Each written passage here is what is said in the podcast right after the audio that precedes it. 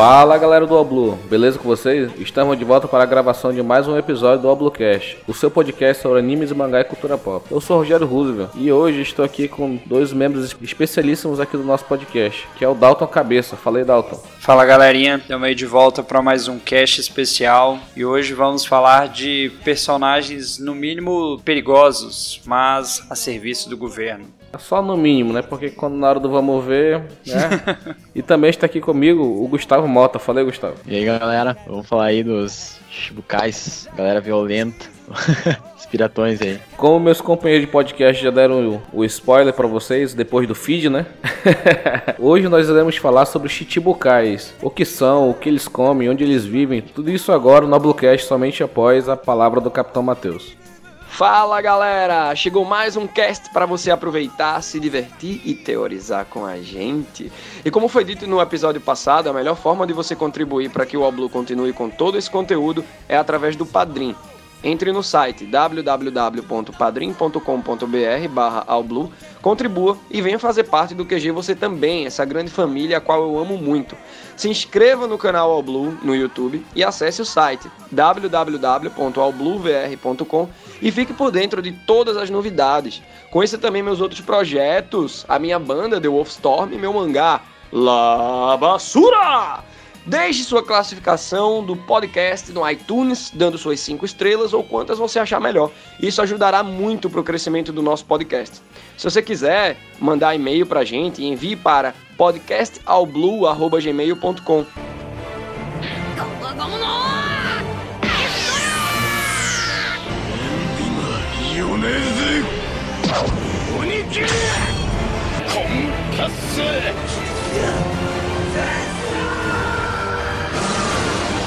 になるフラッこの子者ジェトブルサリーだディアブルジャンボペルビエール発進三刀流奥義一大三千大戦世界。ブロケッ教え誰にも邪魔させるわけにはいかない。better.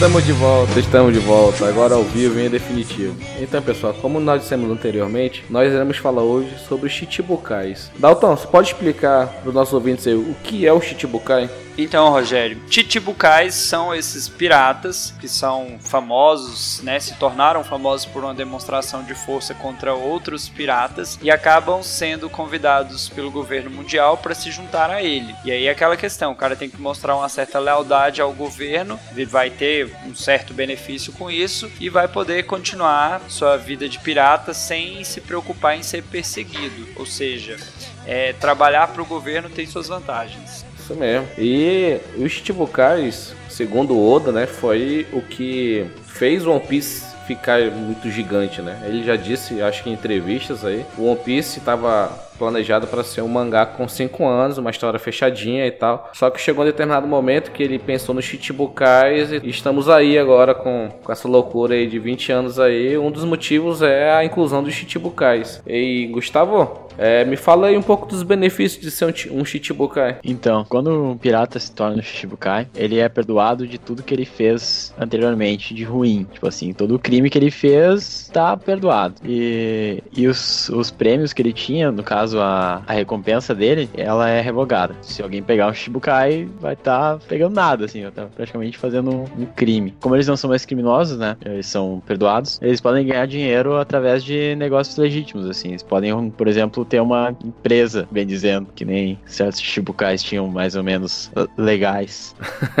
É, a gente pode citar como exemplo dessas empresas que você disse aí, o leilão de escravos, que era do, do Flamengo. Outro exemplo que a gente pode dar é o, o serviço de entrega do Bug, né? Que ele é agora um Chichibukai no Novo Mundo. Ele agora tá com essa moral toda aí, né? Então, então tem muitos benefícios. Como o Chichibukai tem os seus crimes perdoados, a recompensa que eles tinham é congelada e eles não são mais procurados pelo, pela marinha pelos, ou pelos pacifistas nem nada. Então eles ficam na posição tranquila, vamos dizer assim. E por conta conta disso, os outros piratas o chamam de cães do governo, né? É um comparativo interessante, porque o cara é bandido, mas ele quer estar debaixo da asa do governo pra, tipo, sei lá, pra fazer uma coisa maior, porque ele como pirata ele não vai conseguir. Então ele tendo um aval do governo, pagando seus impostos certinho, ele vai conseguir fazer o que ele quer. Como a gente viu o Crocodile, quase conseguiu destituir o governo, aplicar um golpe lá. Se não fosse o poder que o nome Chichibukai traz pro pirata, ele não ia conseguir fazer aquilo. Mas só que isso traz as desvantagens, já que você tá debaixo da batuta de alguém, você tem que responder quando for chamado, entendeu? A gente viu isso é, em Marineford, onde todos os Chichibukais foram chamados, porque eles iam lutar contra o Yonkou Barba Branca, então eles tinham que ser chamados porque ah, o nome diz, né? São sete piratas, são sete lords piratas, fazem uma balança de poder no mundo de One Piece, em- onde essa balança de poder é constituída pela Marinha, pelos Yonkous e pelos Chichibukais. Mas não quer dizer que eu acho que Chichibukai tá no mesmo nível de Yonkou e muito menos de Almirante. Então, mas a gente tem esse paralelo da, da balança de poder de One Piece e os Chichibukais são uma parte crucial dentro da balança de poder de One Piece. Eu diria até que nessa questão dos Chichibukais, não é nem que o cara tá protegido, mas eles são, eu diria, deixados de lado, né? O governo não fica tão de cima dos caras pra ver o que, que os caras estão fazendo. Porque se você olhar, por exemplo, o que, que o Don Quixote estava fazendo e você fala assim, e o governo não estava ciente disso? Até certo ponto eu imagino que estava, mas finge que não tá vendo pra ter aquele, aquele, né? Aquele poder, aquele, aquela pessoa próxima ali pra na hora que eles precisarem, como eles precisarem em Marineford, o cara tá ali pra ajudar. Meio que uma troca de favores. É, eu até acredito que isso também vai impedir que o pirata acabe se aliando a algum Yonkou, né? Que daí ia quebrar um pouco a, a balança de poder, assim, pra um lado. Isso também é um- uma coisa que eles tentam fazer, né? A gente vê que o do Flamengo, ele, ele pende pra onde ele tem lucro, né? É um cara bem ardiloso, assim, mas acho que a, a ideia do governo também é essa. Não, mas o é complicado falar do Flamengo, né? A gente vai entrar já já né, nos Chichibukais, que já foram ou são Chichibukais atualmente. É que o, do Flamengo, além de ser um Chichibukai na época dele, ele é também um Tenryubito naquela, né? Que ele foi... O pai dele quis ser um humano, vamos dizer assim, um humano normal. Saiu e foi expulso de Marijoa, então os outros Tenryubitos não consideravam mais a família Don Quixote como Tenryubito. Mas, querendo ou não, o do Flamengo, ele sabia o segredo do tesouro de Marijoa. Então isso fez ele voltar a ter essa posição de poder barganhar, né, com, a, com o governo mundial. E como a gente já deu uma pequena pincelada em alguns nomes que vocês com certeza conhecem, como do Flamingo, Crocodile, Bug, então a gente agora vai entrar, a gente vai falar sobre cada membro dos Chichibukais, os membros antigos, e depois a gente vai falar dos membros ativos, e no final, como atualmente só está confirmado cinco Chichibukais, nós vamos aqui teorizar, sugerir dois novos nomes para esses postos de Chichibukais que não estão ocupados atualmente. Então, para começar aqui, a gente vai falar dos membros antigos que hoje em dia já foram Chichibukais, mas só que atualmente não são mais Chichibukais. A gente vai falar aqui sobre ele, né? A gente vai começar pelo grande timoneiro do bando do Chapéu de Palha, que é o Jinbei, né? Com a alcunha, o primeiro filho do mar. Dalton fala da recompensa antiga dele que era aí. A recompensa antiga do Jinbei era aí de 250 milhões de berries, que já era uma recompensa bem alta se a gente comparar na época assim que ele apareceu já no arco de Impel Down, sempre comparando com a do Luffy, que na época eu não me lembro exatamente quanto era, alguém lembra? Eu acredito que era 300 milhões. Deixa eu só confirmar aqui que é após a saga de. após o arco de Sabaody, né? É. É 300 milhões, é porque o Kid tinha 315, então acho que é isso mesmo. Então, assim, se a gente, se a gente comparar a recompensa do Jinbei com a do Luffy, né? Que é sempre esse comparativo que a gente tem, era uma recompensa bem alta. Ele vai ter, assim, uma aparição muito importante num momento, assim, muito complicado da história relacionada aí ao Ace, você vai ver que quem é esse cara, da onde que ele veio, por que, que ele é tão poderoso, tudo uma história secreta aí. É que foi detalhada mais, entendeu? No decorrer da, da, da batalha de Marineford, daquele flashback lá do Ace também. Então, a gente viu, né, que o Jinbei tinha, ele tinha um sentido de gratidão com Barba Branca, porque por ele ser um Yonkou, ser muito forte, ele conseguiu proteger ali dos tritões sem cobrar nada em troca, entendeu? Diferentemente da Big Mom, que depois foi lá, chamou a chincha pra ela, então esse, esse Queria local aqui é todos os meu. doces. queria todos os doces, entendeu? Que o Luffy comeu, como vocês bem sabem aí. Então, o- ele tinha esse senso de, de, de gratidão. E o Ace, querendo derrotar o Barba Branca, ó, é, ele lutou com o Ace durante cinco dias, entendeu? E no final o, Ace venceu naquela, né? Ele- o Jinbei caiu, o Ace caiu também. Então, ele, ali foi o primeiro encontro deles e começou dali uma amizade, entendeu? Já que o Ace virou membro dos Piratas Barba Branca, então eles se vinham sempre. Então eles começaram a criar uma amizade que resultou que quando a Marinha é, ia executar o Ace, o Jinbei não queria aceitar Ace por ser um amigo do Ace, entendeu? Então a gente vê a ligação que eles têm. O próximo seria o Trafalgar de Law, que seria o cirurgião da morte. Quando a gente conheceu ele, ele não era um Shichibukai ainda, né? Ele era um dos. Supernovas. Isso, um dos supernovas. Ele aparece no arco de Sabode, se não me engano, primeiro. E depois ele ainda. Ele se tornou um Shichibukai durante o time skip. E a gente vê que isso tudo foi pra poder se aproximar de um outro Shichibukai, que a gente vai ver na, na sequência. E ele desistiu de ser um Shichibukai pra se aliar com o Luffy, que é bem justificado na história, né? A questão do, do Flamingo e toda, toda a, a introdução do personagem LOL, né? Tudo que apareceu no passado dele, tudo levou ele a isso. Ele tinha, quando ele entrou pros Shichibukais, uma recompensa de 440 milhões e hoje ele tem uma de 500 milhões, após ser destituído já. Eu não sei pra vocês, mas eu acho assim, o, o LoL se transformar em um Chichibukai assim bem roubado da parte dos supernovas, dos, dos novos piratas que estão surgindo e tá certo, faz um certo sentido lá quando a gente entende a história, o passado dele, o que, que ele tá querendo, mas ele aparece muito assim, muito do nada. Agora eu sou um Chichibukai. E sem sombra de dúvida, né? O passado do Lobo é um dos mais tristes do, de todo o mangá de One Piece, né, cara? Toda aquela história dele lá do, da cidade do Chumbo Branco, que era onde ele nasceu e tal. Então tem, tem é, toda aquela parte do Corazon, entendeu? Que ajudou ele. É, cara, é uma história muito comovente que mostra o que, que o One Piece tem de bom, entendeu? Essa questão de compaixão, de querer ajudar o próximo, entendeu? É, é, One Piece é uma obra cheia dessas nuances. Se você for ler One Piece, você tem que ler com outros olhos, não é só uma obra de entretenimento, entendeu? Cara, é muito pesado aquela parte que ele tá chorando lá, que ele tá vendo que ele não vai conseguir salvar o coração e ele tá chorando em silêncio. Ninguém tá ouvindo aquele choro, aquele desespero. Ele foi deixado ali pra escapar, obviamente, pra se salvar, e ele tá chorando em desespero, mas ninguém ouve. Sim, é porque o, a fruta do coração ele conseguia criar né, uma zona livre de, de som, de barulho, qualquer tipo de barulho, ficar num silêncio total. E quando o coração viu que o do, o do Flamengo iria matar ele, ele colocou isso no, no Ló, o Ló fugir, sabe, chorando, sem. Cara, é muito triste. Você, quando assistir, você, você que já assistiu, você sabe do que a gente tá falando. É, sem contar, né, aquela outra parte lá que ele tá saindo da cidade do Chumbo Branco, no, em, debaixo de mil corpos, entendeu? Tudo já em, em fase de decomposição, ele lá fugindo, entendeu? É, é- cara, é, a história dele é, é muito foda, é muito incrível. Essa é a palavra, Gustavo, é muito incrível. Até que, é- até que justifica em parte a forma como ele se comporta. Como ele foi muito apegado a uma pessoa e ele perdeu essa pessoa, hoje em dia ele é mais sério, ele é mais fechado, ele não quer estar junto. Apesar dele ter ali o bando dele, mas ele não quer se misturar com outras pessoas, ele não quer se apegar. É, o conceito dele de aliança é bem diferente do Luffy, né? O Luffy tava falando em questão de amizade, e, ah, vamos ficar somos parceiro agora e tal, mas ele não. né? Ele aliança é tipo, é esse o objetivo que a gente tem e é isso, sabe? Que ele apresenta ser assim, né? Fechadão. E o próximo Chichibukai que a gente vai comentar aqui sobre é o famigerado, né? O rei das sombras aí. Não é o rei das trevas, é o rei das sombras. Aí tem diferença.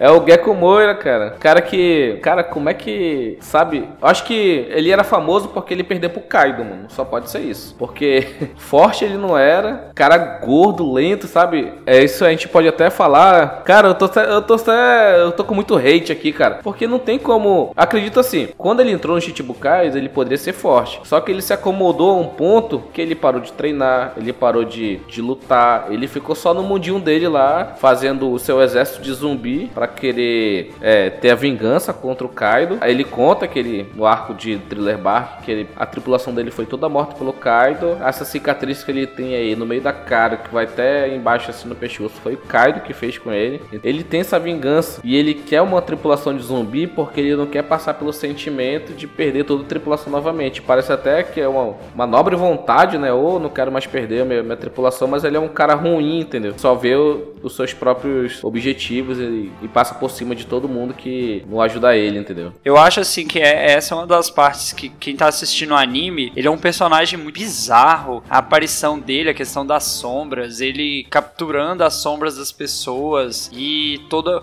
É, um, é uma parte assim que é bem. é, como eu diria, não é escura a palavra, mas é sombria. Você vai assistir não sombria de terror, mas sombria que as cores. Se você olhar, o One Piece é um anime colorido pra caramba e, e muda muito nessa parte dele. Sim, é muito sombrio, é muito escuro, é a- a- uma floresta densa com neblina e tal, com ossos pelo chão, então tem. Ela muda completamente a faceta, né? Esse arco é parece que fosse um, é um arco de outro mangá, aí inseriram dentro de One Piece, aí depois nunca mais voltaram, entendeu? Parece que eles entraram no, no portal, assim, pararam nesse mundo do, do Moria, né? Que é um negócio meio fantasminha, é, aquela coisa meio, né? Só pra dar as- várias referências.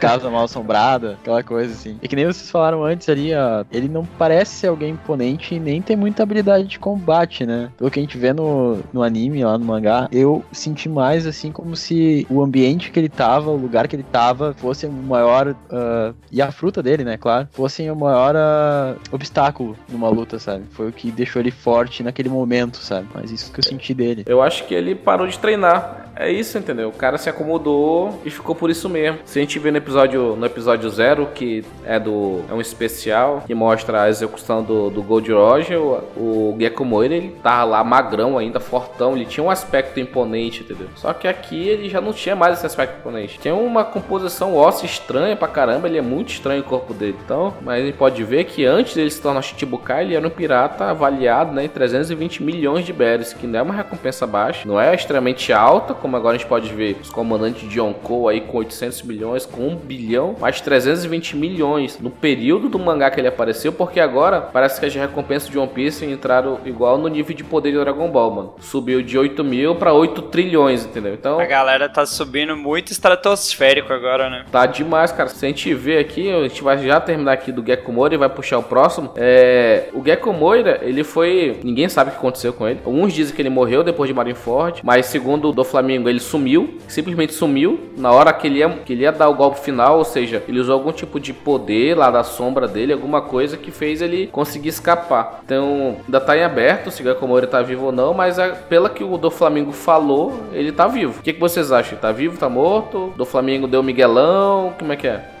Cara, eu acho que ele tá vivo ainda, hein? Só é aquela questão, né?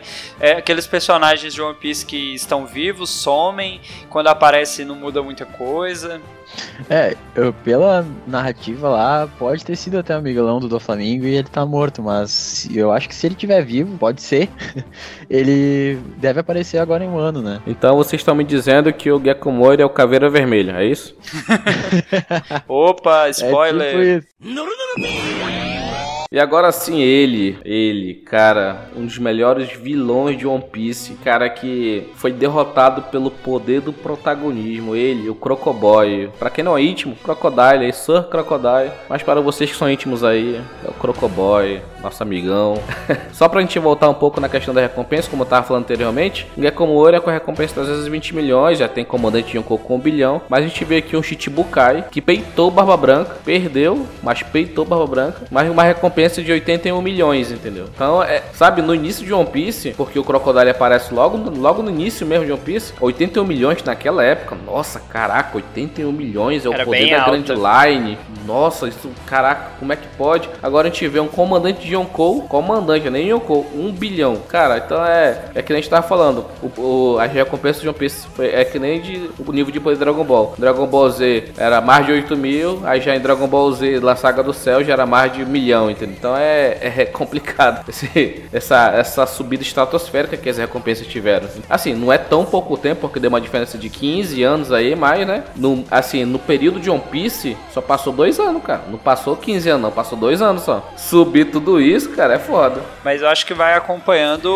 o crescimento do Luffy, né? Porque se você pensar quando o Luffy enfrenta, o- enfrenta o Crocodile, ele, tipo assim, era muito forte. Era, a disparidade era bem visível. E por Era isso essa recompensa, né? De 81 milhões de barrels, você pensa, pô, 81 milhões hoje em dia comparado com a recompensa do Luffy não é nada. Mas na época era assim, mais que o dobro, né? Sim, sim. E o, e o Crocodile, como você bem disse, era muito mais forte que o Luffy. Já tinha a fruta despertada. Se a gente vê essa, no mangá, né? A parte que o do Flamengo desperta a fruta dele é bem similar o, a quadrinização, né? Quando o Crocodile também desperta a Akuma no Mi dele. Quando ele fala que existem muitas outras maneiras de, de se usar Akuma no Mi, entendeu? Quando ele, ele tira toda a umidade, entendeu? Ele faz aquele ataque no chão que a super poderosa sandália do Luffy se desfaz, entendeu? Então ali você vê que esse ataque é poderoso porque desfez a, a do Luffy, cara. Não é qualquer um que faz isso, não. Havaiana É. de pau. É, eles, eles focaram bastante o, eles focaram bastante o negócio do Crocodile na fruta dele, né? Na época que ele apareceu. A gente não via nada de hack ainda, isso não existia na época, né? Na questão de não existia visível na época, né? Não era nada que o personagem conhecesse. Aí até parece que o personagem, ah, o Crocodile era fraco, só usava fruta, assim. Tem, tem pessoas que pensam isso, né? Mas na verdade o cara tinha um, muito domínio da fruta dele. Por mais que ele Sim. estivesse num ambiente meio, né, propenso, ele causava as tempestades e coisas, ele era,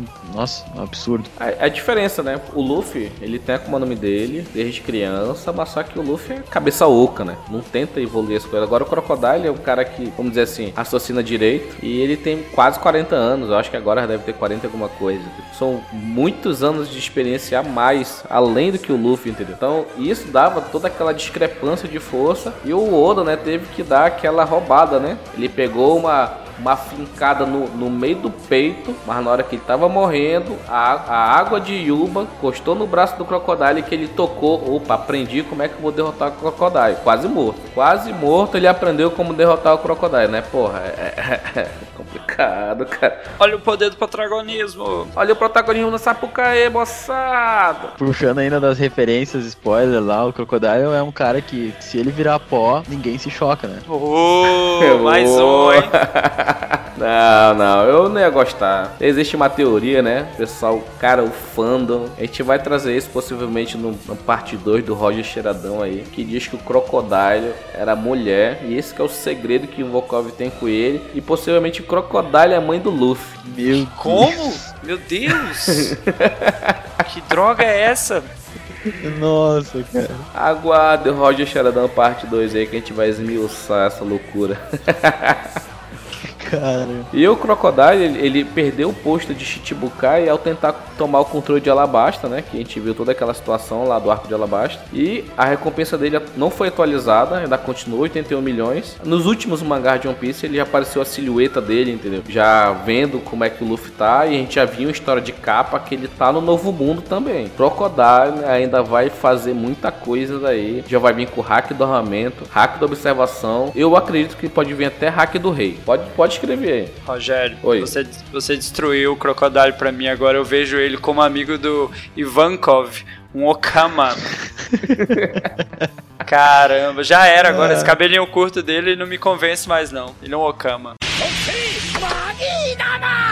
Agora a gente vai falar de um personagem, particularmente eu não gosto dele porque ele tá sendo roubado desde o primeiro momento. É o Marshall D. Teach, mais um D, né? E por incrível que pareça, aqui a gente não tem ainda menção de recompensa pra ele, né? Porque ele vai aparecer no momento de uma confusão. Cara, o Tite, como o Ace bem disse, né, na- quando ele tava à procura dele, ele passou, pelo que eu entendi, ele é um dos originais do bando do Barba Branca, ou seja, ele fazia parte da, prime- da primeira tripulação do Barba Branca, quando ele foi crescendo virou Yonkou, e a tripulação dele ficou gigante, mas lá no início ele tava lá. Barba Negra é uma referência a um pirata que existiu de verdade, que f- foi bem conhecido aí no- na época das grandes navegações aí no Caribe. Ele, no mundo de One Piece, ele sempre ficou na moita, né?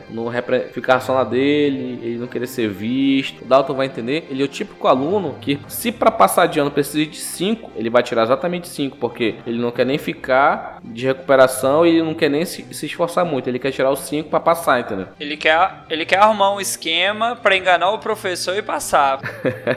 Então, ele, eu acredito que agora ele tem a recompensa, só que só não foi mostrada porque agora ele é um com, entendeu? Então, eu acho que agora ele tem uma recompensa, só não foi espalhado no mundo ainda. Pra gente que lê, né? O mundo nosso, tô falando aqui. É, às vezes por ele estar ligado ao governo, né? Eles não vão necessariamente lançar uma recompensa pela cabeça dele, mas é isso que você falou. Provavelmente quando ele tava no bando ainda do Barba Branca, ele tinha uma recompensa pela cabeça dele. Às vezes não uma bela recompensa, mas um trocado. Não, ele não tinha nada, pô. É zero mesmo. Zero. É zero, é zero, é porque ele, ele ficava só na moita, cara. Ele só fazia o dele, entendeu? Ele não, ele não se mostrava pra nada, entendeu? Surrateiro. E ele, ele que fez aquela cicatriz no Shanks, né? Então o cara, Sim. o cara já era forte há muito tempo. Só que a gente olha pra ele e parecia um cara meio desajeitado, assim, né? Quando ele vai no confronto contra o Ace, parece que a fruta dele é muito roubada e ele ganha por causa disso, mas o cara já era muito forte. Só que sempre pelas beiradas mesmo. Sempre tirando proveito do, de toda a situação, né? Ele agora como Yonkou, eu quero no mínimo que ele tenha uma recompensa pelo menos de 2 bilhão, mano. Pelo menos 2. Só pra começar. Ele Yonkou, cara. Ele, ele, o que ele fez? Ele liberou não sei quantos fugitivos do nível 6 de Poundal. Ele, cara, ele fez o maior estardalhaço lá na, na, em Marineford. Entendeu? Então, isso com certeza deu uma recompensa pra ele, só que não foi dito ainda pra gente, né, que lê ainda. Na real, não foi dito pra nós de nenhum uh, Yonkou, né? Só do. Não, não. Talvez Yonkou Ruffy, né?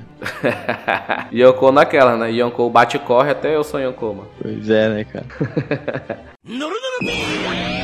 E agora a gente vai trazer ele, o cara que o Oda viu, olhou assim ele no berço. Caraca, essa porra aqui vai fazer o mal da porra no mundo, cara. Don Quixote do Flamengo, cara. O vilão que o Oda cuidou desde o berço, apresentou pra gente lá em Jaya, aí foi trazendo, foi trazendo pouco a pouco e deu esse arco de Dressrosa pra ele, onde ele pitou e bordou e sem, sem sombra de dúvida, até hoje é o melhor vilão de One Piece. O que, que vocês acham? Foi um arco muito, muito foda. A gente teve um desenvolvimento muito legal do Luffy e até de outros personagens que a gente estava vendo assim meio, né, que não, não tinham espaço pra lutar. E eu não sei vocês, eu tive aquela impressão que o Don Quixote ele voava, cara. A primeira aparição dele foi como é que esse maldito chegou aqui? E esse cara voando e tudo mais. Só que aí depois a gente vê aqueles dedinhos dele lá naquelas linhas, a, aquela Akuma no mínimo, mínimo diferente. É, Ito Ito no Mi. É, até por, uh, pelas penas dele, esse negócio de Flamengo, o cara ficava pensando, pô, será que esse cara voa mesmo? Também pensava isso daí.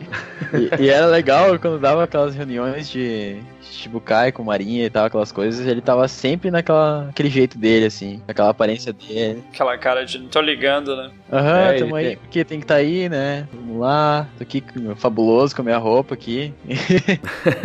tem, aquele, tem aquele sorriso diabólico, tá sempre com aquele sorrinho de canto de boca, né? Sempre com algum, com algum esquema, com alguma coisa pra beneficiar, né, cara? E a alcunha dele, né? A alcunha dele é Demônio Celestial, né? Como nós falamos anteriormente, que é até difícil de analisar o, o do Flamengo, porque ele é Chichibukai barra tem o Bito, entendeu? Porque ele é da família Don Quixote, a família Don Quixote é uma das 19 famílias que derrotaram a, o país, né? Laftel, lá no, na, na, no século perdido. Então, ele, por ser Tenryubito, Bito, ele tem uma certa moral, né? Com, com o governo mundial, tem toda essa, essa babação de ovo aí com, com os Tenryubito, entendeu? Só que pelo pai dele, né? Ter, como já falamos, queria ser um, uma pessoa normal, ele acabou comendo pão que o diabo amassou, né? Se a gente lembrar do, do flashback dele, cara, ele era uma pessoa ruim, mas também teve um passado ruim, porque quando ele virou uma pessoa normal, todo mundo perseguiu ele, queria matar, e teve aquela demonstração da primeira vez que ele usou o hack do rei. Caraca, aquela cena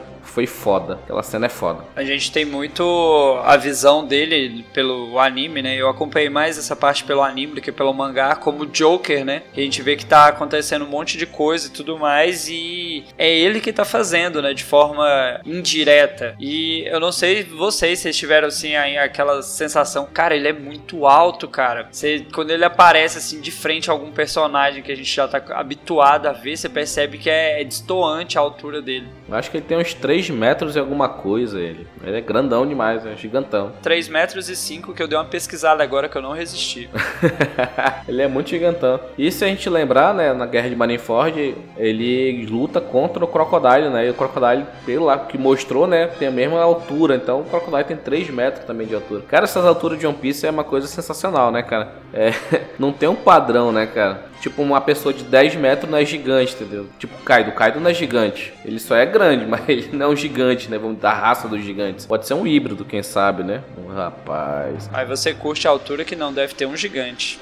pois é. E tem a questão do, do Wars, né? Mas a gente tá. Vamos voltar aqui pro Don Quixote do Flamengo. Cara, esse cara é sensacional. Ele tinha a recompensa antiga dele, congelada, né? De 340 milhões de berries. E ele foi perder o título, né? Após o arco de Dressrosa. A recompensa dele não foi atualizada, que ele tá preso agora, né? Cara, e a gente vendo o Jack querendo resgatar ele e o Jack peitando o, o Fujitora, peitando o Sengoku e a Tsuru-chan. Caraca. Coragem? Aí tem coragem. Aí tem coragem, mano. Que o Jack pe- pegou um cacete, mas, né? Ele peitou. agora, agora eu quero saber, será que ele, ele bateu, conseguiu dar pelo menos tapinha em alguém lá? Porque eu acho assim, o Jack, eu não acho o Jack forte, cara. Ele só é grande, derrotou os Mink que são fracos, alguns, né? Mas ele mesmo forte, eu não acho não. Mas enfim, isso não é, o- isso não é o tema. Mas ele só tem aspecto de forte, né? Mas vamos ver. É, Eu ia dizer, né, que esse cara, o Jack ali, ele é um cara brutão, né? Uma luta marítima não parece algo muito feitio dele. Mas beleza, né? Cara, e, o do Flamengo profetizou, né, cara? Que ele, naquela conversa que ele tem com o Tsuru, né? Ele fala: se você não tem alguém pra controlar os leões, como é que vai ser, né, cara? O negócio vai. Assim, o negócio vai pegar. E essa guerra tá prometendo e o Kaido já prometeu essa guerra aí. Quando ele, apa- ele apareceu lá, ele. Nós vamos trazer uma guerra que vai abalar o mundo. Cara, o Kaido já prometeu. O Flamengo profetizou. Profeta. Profeta Mingo aí. Consultas aí, é só ligar lá pra Impel Down. A gente vai ver o reflexo, né? Porque querendo ou não, aquele fornecimento lá daquelas Akuma no Mi artificial lá foi cortado e todos os esquemas que envolviam o Kaido e o do Flamengo simplesmente acabaram e ele vai descontar isso em alguém, né? O do Flamengo fez, fez, fez, o Luffy foi lá e acabou com tudo e agora vai sobrar pra alguém. Já começaram essas coisas com, com a interrupção dos trabalhos do Caesar lá. Aí, com o do Flamengo caindo, só desandou mais ainda os negócios do submundo lá da galera. E o do Flamengo, né, como Joca, né, ele jogava pra- pelos dois lados, né, tanto da marinha quanto do, do submundo mesmo, das guerras do mundo de One Piece. A gente viu em Dressrosa, né, que com a queda dele, muitas guerras pararam, né, porque ele que fornecia armas, fornecia equipamentos, né, para poder a guerra continuar, porque, como a gente sabe, né, a guerra, ela, de algum jeito, ela, ela traz algum tipo de, de comércio junto com ela, entendeu? É o comércio de armas, de produtos, de suprimentos, de tudo, entendeu? Então fica girando dinheiro. E guerra faz muito dinheiro. E era um dos ganha-pão do, do Flamengo, era fomentar as guerras, as diferenças para poder ter mais guerras no mundo de One Piece, entendeu? Ter mais países batalhando com outros países para poder comprarem dele, porque a compra era dele, entendeu? Ele que era o fornecedor dos caras. As guerras movem o mundo, né? E One Piece não é diferente. A gente vê que ele fazia as guerras meio que acontecerem, fornecendo pra todos os lados. Ele tava vendendo pra todo mundo, cara. Sim, sim, esse que é o ponto. E agora que não tem mais ele, vai tudo convergir pro Luffy, né? A bronca. É. Quem é que derrubou meu fornecedor? E agora nós vamos falar dos membros ativos confirmados que são atualmente membros dos Chichibukais. E o primeiro deles, não poderia deixar de começar por ele, é o Dracul Mihawk, o Olhos de Falcão, que é o melhor espadachim do mundo, até confirmar o Zoro, até o final do mangá, é o Takanome. No último capítulo de One Piece é o Zoro e acaba One Piece, tchau Manaus, é isso aí. A recompensa dele é desconhecida, não foi, não foi dita. E ele apareceu primeira vez, cara. Cara, como é que pode o Oda? O Oda é um vagabundo salafrário, né, cara? Ele me mostra um Chichibukai lá no início do- da, da vida. Num barquinho safado ainda, né? E ele, e ele chegando no Baratier e o- tendo aquela luta com o Zoro. Que luta sensacional, que luta magnífica. Olha, eu sei que você é um Azorete, Rogério, mas eu não digo que teria uma luta ali, não. Acho que o Zoro até tentou, mas ele ainda não tava preparado pra enfrentar o Mihawk. A gente fala luta, né? Porque todo e qualquer embate é chamado de luta, mas ali foi, é luta barra barra massacre, né? Porque ele foi massacrado, cara. Ele- o Mihawk pegou a faca que eu passo manteiga aqui no meu pão, mano. Tem noção de uma parada dessa? É bonitinho, o Zoro abrindo os braços e falar, vai. E ele fala bem assim, pô, essa aqui é a menor que eu tenho. Essa foi a primeira cena de OP que eu me emocionei, quando ele levanta o braço e fala chorando lá com aquela voz carregada que nunca mais ia perder. Mihawkzão aí do sucesso aí, cortou aquele barco lá do Don Krieg como se fosse nada, mano. Cara, o Mihawk é um ser estupidamente forte. No nível do, do Shanks, que ele batalhava como espadachim, já foi, já foi dito isso no mangá. E, cara, como é que um cara desse. Ele, eu acho que ele quer paz, entendeu? Ele quer ficar na dele, ele não quer problema com ele. Eu sou o melhor mesmo, vou ficar aqui na, vou ficar aqui na minha, entendeu? É, você vê que o cara mora num, num castelo sozinho, né? no meio do nada, com uns macacos estranhos lá. E falando também da questão da questão visual, cara, a espada do Mihawk ela é muito bonita, cara. Ela é gigante essa espada. Como que ele consegue manusear com tanta facilidade uma espada dessa? É, ele tem até. Ele é pra ser uma referência ao Drácula, né? Essa questão de. Até no nome também, né? Mas essa questão visual dele e tal, o ambiente Espada em formato de cruz, tem, eu tô, tô, tô olhando ela aqui, ela é muito bonita. Não, é demais. Nossa. E é o personagem realmente, É. né? Ele cortou aquele barco lá daquele jeito. E, e naquela época do, do One Piece, tu quebrar uma, uma parede já era alguma coisa, né? Em questão de poder. Então ele apareceu já, tipo assim, muito além da, do alcance de todo mundo. Sim, sim. Cara, e o Mihawk, né, ele é detentor, né, de uma das 12 lendárias espadas que tem no mundo de One Piece. Não é qualquer coisa, entendeu? Essa espada dele. E eu acredito que aquela espada que o Zoro usa, né, Sandai Kitetsu, que é a terceira da linha, a primeira da linha, que é a Ichidai Kitetsu, é uma das 12 espadas lendárias também. Eu acredito que em um ano essa espada vai estar lá, vai ser a substituta da Sandai, entendeu? O próximo que a gente vai ver dos membros ativos seria o Bartolomeu Kuma, que é o tirano. Tinha uma recompensa de 296 milhões antes. E a gente vê ele. A gente já vê ele como sendo aquela máquina, né? Que, que eu esqueci o nome agora. Como é que é o nome daquilo? Pacifista. Ele é um personagem bem enigmático quanto ao passado dele de verdade, sabe? Motivações dele e coisas não é tão visto. A gente vê que ele tem relação com os revolucionários. Ele é um ex ex-revolucionário. A gente, pelo que eu entendi do, do mangá, hoje ele não é mais nada, né? Ele, ele, em consciência, pelo que eu entendi. Ele é um personagem caladão, assim, eu não tenho, eu não lembro, sinceramente, de nenhum capítulo do anime ou até mesmo do mangá dele falando palavras. Alguém lembra alguma parte dele que ele falou alguma coisa? Sim, no final de Thriller Bark, lá naquela cena que o Zoro se sacrifica lá, ele fala que quando ele vê o Sanji e o Zoro querendo sacrificar e o Zoro derruba o Sanji com uma espadada na costela e o Kuma fala que se ele fizesse alguma coisa contra o Luffy, a desonra ia cair sobre ele, entendeu? É, no caso, acho que essa é a única parte também, né? Aí ele sempre pergunta, quando, pra onde você sempre sonhou em viajar? Aí a pessoa fala, aí ele joga a pessoa pra onde ela quer ir. As participações dele são mínimas. É, agora- e agora depois que ele ele virou um pacifista completo, né, o PX0, então ele perdeu completamente a capacidade de falar, entendeu? Agora ele só é um robô caçador de piratas e inimigos do governo mundial, entendeu? Sim. Ele tá lá agora como Shichibukai apenas pelo nome, bem dizendo, porque ele não tem mais vontade própria, bem dizendo, né? Ele é a máquina perfeita da marinha, entendeu? É um robô com Akuma no Mi completamente roubado, entendeu? Completamente roubado aquela, aquele poder da Akuma no Mi. Roubado demais, porque, cara, você tá assistindo aquela parte de Sabaody, você vai vendo aquela galera lutando e tudo mais, e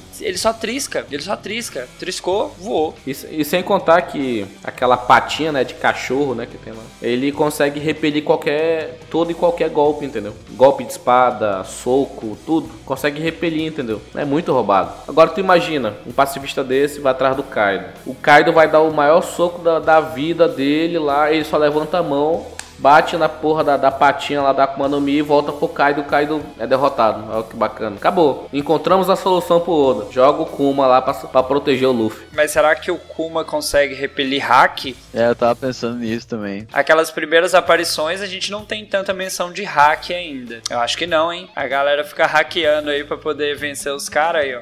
É o poder do hack. Tá lá. Qualquer explicação ali que tu não sabe o que, que é, tu. Ah, o hack. Os piratas do Vale do Silício. Então, seguindo essa linha aí dos membros ativos, nós temos a Boa Hancock, que é a Imperatriz Pirata, que é uma das mulheres mais bonitas de One Piece. Quando a galera olha pra ela, fica. Quiçá a mais bonita. Não, e o mais legal é que quando a galera olha pra ela, fica literalmente paralisado, né? É um do- dos destaques que tem pra ela. E ela tem, né, cara? Foi dito, né, que ela tem o hack do rei, cara. Tem noção? A boa Hancock tem o hack do rei, cara. Isso é, é um case único, entendeu? Fora a Big Mom, qual foram as outras mulheres que apareceram com o hack do rei? Acho que só ela, né? Só. E o hack do rei da Big Mom é controlado quando ela fica desesperada, pelo que eu entendi. Ela só solta quando ela tá desesperada, chorando, entendeu? Agora ela, ela tem controle absoluto sobre o hack do rei dela, entendeu? Até a questão da a aparição da boa, ela vai dar a questão do hack, né? O destaque pro hack que o anime ainda não tinha trazido, né? O mangá não tinha falado tanto. E vem mostrando que existe algo a mais do que força bruta. Porque o Luffy ainda dependia muito da Akuma no Mi e da porrada mesmo, da força. E agora ele vai aprender que existem outras maneiras de se lutar. É, e, e foi a introdução, né? A introdução do hack foi quando ele foi jogado, né, pra Ilha das Mulheres, né? Que, que sensacional, né? Esse arco curtiu, né, da Ilha das Mulheres, né? Que dá todo um foco. O flashback dela é muito sensacional, cara. É que tem toda a relação também com o pessoal da ilha lá dos tritões, né? né? Principalmente com o Fischer Tiger, né? Isso, Fisher Tiger, que, que é uma lenda dos tritões, tem toda a relação com a, essa Shichibukai. E é, é bem legal, toda, toda a interação dela com o Luffy é, é muito bacana também. A questão é que o Luffy olha pra ela sem maldade, que geralmente ela tá acostumada com os homens olhando pra ela, desejando ela, né? E o Luffy é meio bobão nessa questão. O Luffy pode-se dizer que ele é a única pessoa no mundo de One Piece que conseguiu ver a boa Hancock peladinha, do jeito que vê ao mundo, e ele simplesmente cagou. Simplesmente cagou, entendeu? Tá vivo pra contar a história. Como ele, ele é uma pessoa tão inocente, mas só que a gente viu que depois de dois anos ele pegou um pouco de consciência com relação a isso, mas naquele momento ele era tão inocente que ele simplesmente. Por que você tá pelado? Não entendi, entendeu? É. Ele tem uma, uma pureza muito grande, entendeu? Então ele, ele nu- nunca seria afetado pelo aquele poder da, da boa Hancock, entendeu? Sim, e é legal que ela fica afetada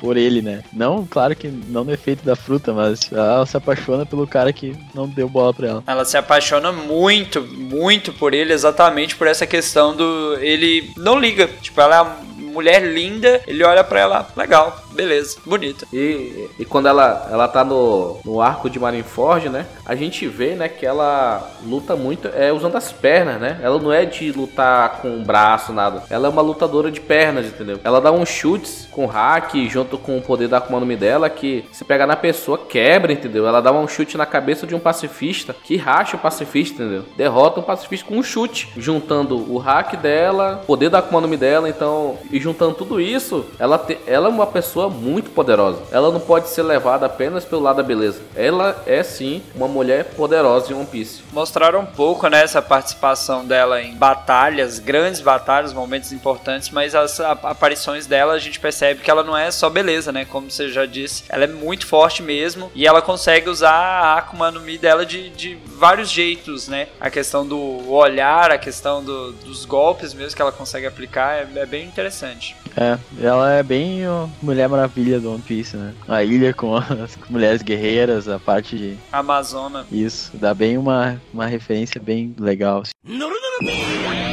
E o penúltimo membro ativo que a gente tem ciência atualmente no mangá foi apresentado, vamos dizer assim, recentemente pra gente, é o Eduardo Weevil, o Barra Branca Júnior, que parece um zumbi, todo retalhado, com partes de, sabe? E com uma arma parecida com a do Barba Branca. Ele é um cara, segundo Kizaru, mesmo nível de força do Barba Branca na juventude. Então, é um cara fraco não, cara. Ele tá indo atrás do, do nosso pessoal aí, Mugiwara, Marco, pessoal que vai ter que ajudar lá, lá com o Kaido, o Ivo, vai estar tá lá em um ano também. O pessoal tá esquecendo do Ivo aí, apareceu no jornalzinho aí do capítulo 903. O jornalzinho lá tá lá, alerta. Aí tá a foto do Ivo lá, entendeu? Então, o Ivo, ele é um cara extremamente poderoso que tá atrás de todo mundo que chamava o Barra Branca de pai. Então ele vai atrás do Marco. Vai ter zica sim em um ano com o Evil também lá no meio, lá no meio do pagode. Cara, se ele tiver metade da força que tinha o Barba Branca, ele já é poderoso pra caramba. Imagina então a raiva que esse cara não deve estar. Fala assim: vocês roubaram meu pai, e agora? É, esse cara deve ter um, um passado bem interessante, né? Tu olha o jeito que ele é, que nem tu falou antes, ele parece um zumbi mesmo. Eu pensei, pô, esse cara é um zumbi, o que, que tá falando? Mas aí tu vê que ele, ele parece uma criança, assim, né?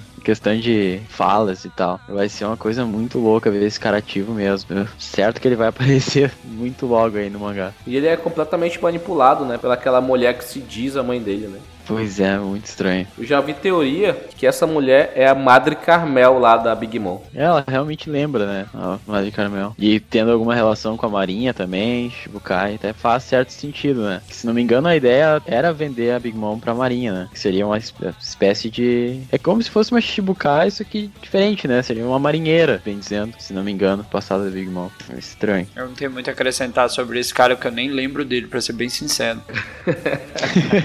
Ele aparece num trechinho muito pequeno, cara. Ele aparece um capítulo só, um capítulo, que ele tá derrotando alguma frota do Barra Branca que foi lá em Marineford. Tinha derrotado já. E era a 16 ele já tinha derrotado 15 outras tripulações sozinho e destruindo uma cidade toda em volta junto, entendeu? Desculpa aí, né? Todas as 15 vezes. Cara, o cara não é fraco não, o cara é muito poderoso. O cara tem uma espécie de uma espada, né? Ele tem a mesma arma do Barba Branca, igualzinho, sem tirar nem colocar. A gente não sabe se ele roubou lá do túmulo ou ele mandou fazer uma igual, entendeu? É a mesma, bem parecida. Vamos ver, né?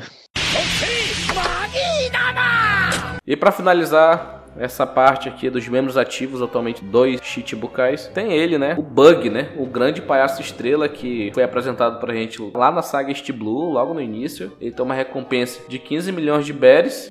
15 milhões de berries pra um cara que foi tripulante da, da tripulação do, do Gold Roger. E, cara, sinceramente, ele só foi chamado pra ser Chichibukai por causa que ele foi é membro da tripulação do Gold Roger, é amigo do Shanks, então na Guerra dos Melhores ele conseguiu discutir com o Shanks, sabe, sem demonstrar nenhum tipo de medo. Então o pessoal da marinha do governo que tava lá viu, opa, esse cara aqui ele tem uma certa, vamos dizer assim, malemolência assim nesses assuntos de é, cara conhecido, cara que pode bater de frente com Yonkou, então opa, vamos chamar ele pra Chichibukai, sendo que eles mal sabem que o Bug é fraquíssimo. Mas você não entendeu que o poder do Bug é o poder do convencimento. Ele mesmo se convenceu que ele é forte. Ele consegue reunir a galera em volta dele. Você vê tudo acontecendo, ele vai reunindo a galera. Ele mesmo não tá acreditando, tem hora ele olha assim e fala: Meu Deus, como eu consegui isso?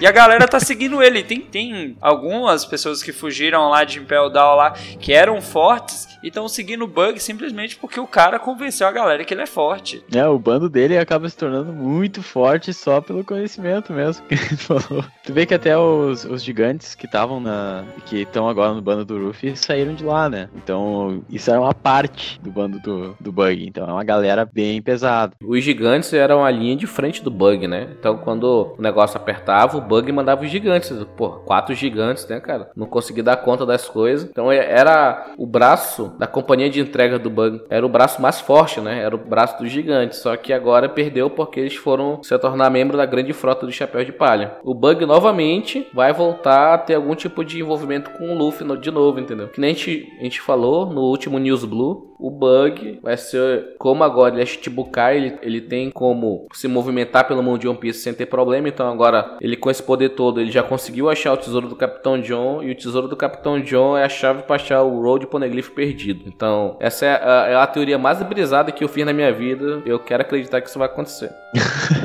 Não, eu tava pensando uma coisa aqui enquanto você tava falando. O Bug, a gente tem que, que lembrar que. Eu não sei como ele tá vivo até agora, porque tudo aconteceu para que ele morresse. Várias situações, falou, agora vai e ele consegue escapar fugindo pela tangente ali, escapando de fininho. A gente percebe que ele se envolve nas situações que nem Marineford você fala, agora ele morre, agora ele morre. E ele consegue escapar, cara. É, é muito engraçado. Cara, o Bug, apesar de ele ser fraco, a fruta dele é roubada. Porque a fruta dele é Barabara no Mi. É a fruta da separação. Ele é o homem separado. É o homem, é o homem que nunca vai casar. Pronto, fechou.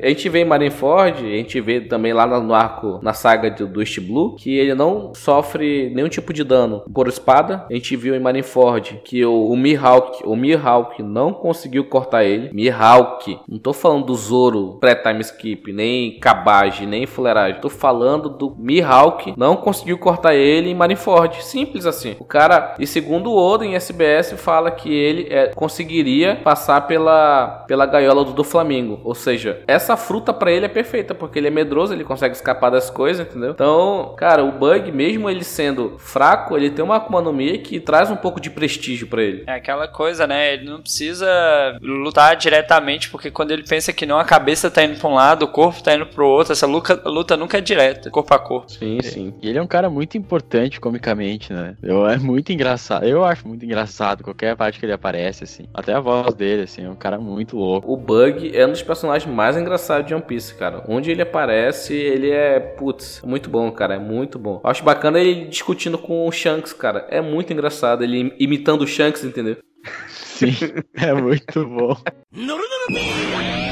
E agora a gente chegou no momento que a gente vai sugerir aqui dois novos membros para os Chichibukais, porque como nós falamos anteriormente, atualmente no mangá só está confirmado cinco membros ativos. E como os Chichibukais necessitam de sete pessoas, sete piratas, então nós iremos sugerir aqui mais dois que a gente vai tentar sugerir os nomes aqui, vamos debater aqui, fazer um brainstorm e vamos ver o que, que vai sair dessa lista para Chichibukai. Então, eu pensei agora nesse momento no Bege, cara. Cara, você leu minha mente, hein? Tô olhando pra ele agora. Pensei no Bege porque ele fez todo esse away aí com a Big Mom, então com a, a notícia que o Big News fez, acredito que o governo mundial vai tentar lançar a proposta pra ele, entendeu? O que, que vocês acham? Até pra poder, de uma certa forma, se proteger da Big Mom, eu acho que seria uma boa pro Bege virar um Chichibukai nessa altura do campeonato. Ele vai ter uma certa segurança e vai poder continuar fazendo os esquemas dele também, porque a gente sabe que ele não é dos personagens mais certinhos de One Piece. É, eu não sei se eles mandariam um convite pra ele por causa da relação com o Luffy de novo, né? Por mais que eles tirariam alguém do Luffy, né? Mas, tipo, o LoL saiu dos tipo Kai se aliou ao Luffy, então fica algo meio estranho, né? Mas é, realmente é uma, é uma baita opção mesmo, ser bege. Talvez ele possa fazer a diferença na guerra final. Eu, eu puxo agora o Fox e Raposa Prateada em modo de ataque. Ai, cara. É o cara que vai parar o Kizaru na Grande Guerra, ele vai despertar a Akuma no Mi, ele vai parar o tempo, o negócio vai ser louco, mano. porque agora ele tem o poder somente de deixar mais lento, mas só que eu acredito que com a Akuma no Mi despertada, ele vai parar o tempo e vai, fa vai fazer gato sapato todo mundo lá. Ele vai ajudar o bando do, dos Mugiwara a derrotar o Kizaru utilizando a Akuma no Mi dele despertada, porque é o inimigo natural, o cara que tem a Akuma no Mi mais rápida do mundo contra a Akuma no Mi que deixa a pessoa lenta entendeu? Eu acho que é um paralelo interessante. O que vocês acham? Ia ser bem interessante ver o efeito dessa Akuma no Mi em cima do Kizaru, né? Sendo que o cara, o cara é muito rápido. É, imaginar o Fox agora, ele deve estar tá, deve tá mais engraçado ainda. Não, ele ia dar um baita de um alívio cômico numa guerra também, né? Ele e o Bug, imagina. Porra, mano, du dupla dinâmica aí. Bug Fox, mano.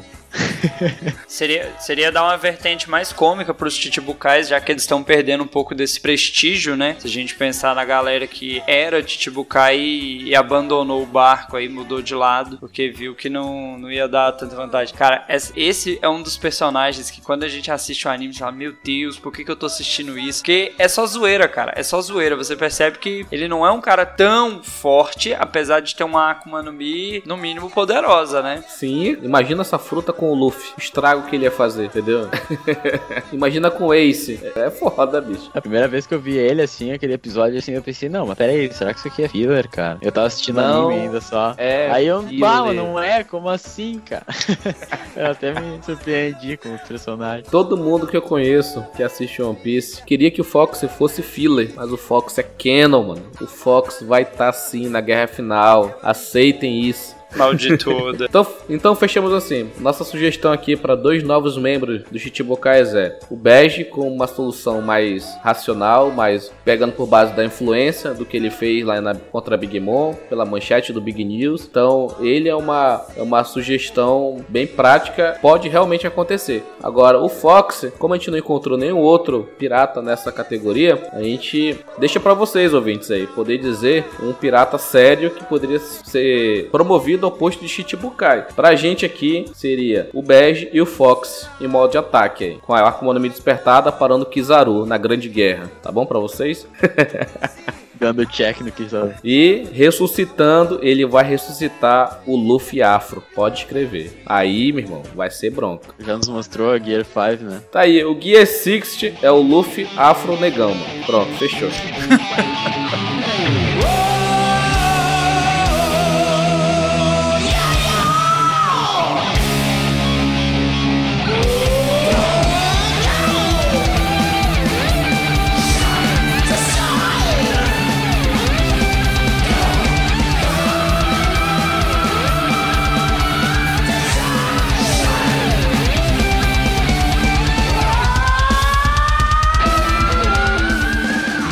Então foi isso, pessoal. Esse foi o All Bluecast número 9, onde nós falamos tudo sobre os Chichibukais, falamos como eles se tornam Chichibukais, quais são os benefícios, falamos um pouco sobre cada um do- dos antigos Chichibukais e sobre os atuais membros dessa, dessa força que faz o balanço de poder entre a Marinha, entre o Yonkou. Gostaríamos de agradecer aí eh, vocês que nos escutaram até agora. É muito importante ter vocês aqui com a gente. Galerinha, vamos seguir aí no Twitter, arroba AllBlueCast. É, deixa lá seu comentário. A gente tá sempre postando alguma coisa referente a quando sai o episódio, né? Do cast, tanto do News Blue quanto dos casts normais. Siga, deixa seu comentário, retweeta lá, espalha a palavra. Vamos levar a palavra de One Piece a todos os mares possíveis. Esse engajamento com vocês, a gente está buscando pra gente ter um, um relacionamento mais próximo. Quanto mais próximo, melhor, entendeu? Porque a gente, nós vamos poder estar respondendo os seus tweets, estar retweetando o que vocês dizem pra gente, porque isso é muito importante pra gente. E a gente queria pedir pra vocês entrarem no site www.allbluevr.com e deixar o comentário também lá no post. Como eu falei anteriormente durante o podcast, deixe pra gente nos comentários aí qual pirata você queria como fosse o Chichibukai. A gente sugeriu o Bege e o Fox, mas o Fox foi mais pelo lado da galhofa. Mas a gente quer uma sugestão séria de vocês, que a gente não conseguiu pensar aqui em ninguém. E eu tenho certeza que você vai trazer um nome que a gente não pensou na hora, porque aqui é não é ao vivo, mas é como se fosse ao vivo, entendeu? então, só para reiterar aqui, sigam o Bluecast nas redes sociais, arroba Bluecast, arroba Dalton Cabeça, que é Dalton KBSA. Gustavo, tu já tem Twitter? Não, ainda não. Cria um Twitter, vagabundo. Twitter é vida, cara. Sai do Facebook. Sigam também o meu perfil, arroba Mister, 5 vezes underline Y. Você me encontra rapidinho lá. Então é isso, pessoal. Esse foi o Oblocast número 9. Nos vemos na próxima. Tchau, tchau. Tchau, tchau, galera. Valeu, galera. Falou.